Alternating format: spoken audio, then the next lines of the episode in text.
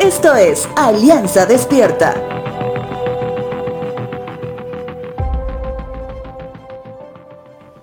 Muchas veces atribuimos ciertos estados emocionales a las circunstancias o también al hábitat donde nos desenvolvemos. Por tanto, aquellos pensamientos de tristeza, de derrota, pensamientos confusos que no llevan a solucionar el problema, sino más bien a engrandecerlo todo. Entonces, si nos sucede eso, ¿qué hacemos? Solo terminamos el día pensando que mañana será otro día y que la mente de alguna forma encontrará cómo resolver el dilema? Jesús nuestro Señor, siendo muy honesto y también extremadamente directo, les dice a los judíos que no creían que Él era el Mesías prometido, que les costaba creer que Él era el Hijo de Dios y que su Padre le había enviado.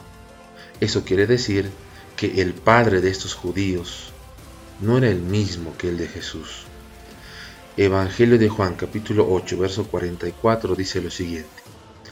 Ustedes son de su padre, el diablo, cuyos deseos quieren cumplir. Desde el principio éste ha sido un asesino y no se mantiene en la verdad, porque no hay verdad en él. Cuando miente, expresa su propia naturaleza porque es un mentiroso. Es el padre de la mentira. Palabra dura realmente, pero completamente cierta. Tanto así que hoy debemos hacernos varias preguntas. ¿Por qué me cuesta creerle al Señor? Cuando Él desea sacarme de mi tiempo de tristeza, ¿por qué no creo que lo logrará? Según de Corintios capítulo 10 verso 5 dice lo siguiente. Destruimos todo obstáculo de arrogancia que impide que la gente conozca a Dios. Capturamos los pensamientos rebeldes y enseñamos a las personas a obedecer a Cristo.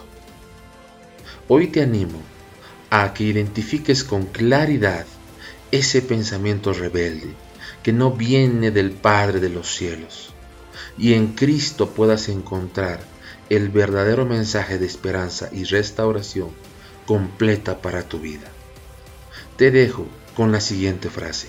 Señor, gracias por recordarme hoy que cuando tú me hablas siempre traerás paz y esperanza para mi vida.